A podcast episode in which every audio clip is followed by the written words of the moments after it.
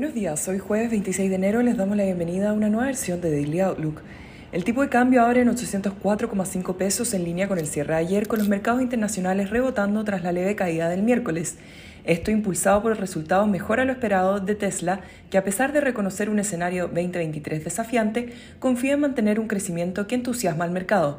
En Estados Unidos se anticipa una jornada cargada de datos económicos, los que incluyen la publicación del PIB del cuarto trimestre, con el mercado proyectando un crecimiento de 2,6 quarter over quarter anualizado, por debajo del 3,2% del trimestre pasado.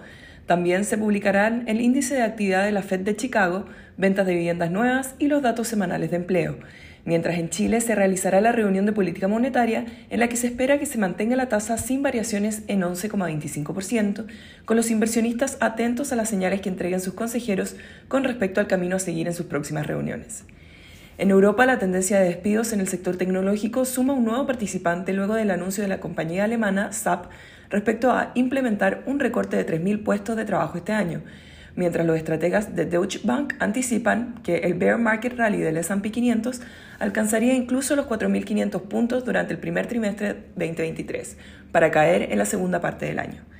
En Asia retoma las cotizaciones en el mercado bursátil de Hong Kong y lo hace con un salto de 2,3%, liderado por el sector tecnológico y acciones cíclicas. El Eurostock 50 sube 0,46%, mientras que en Estados Unidos los futuros operan al alza con el S&P 500 en 0,15 y Nasdaq 0,54.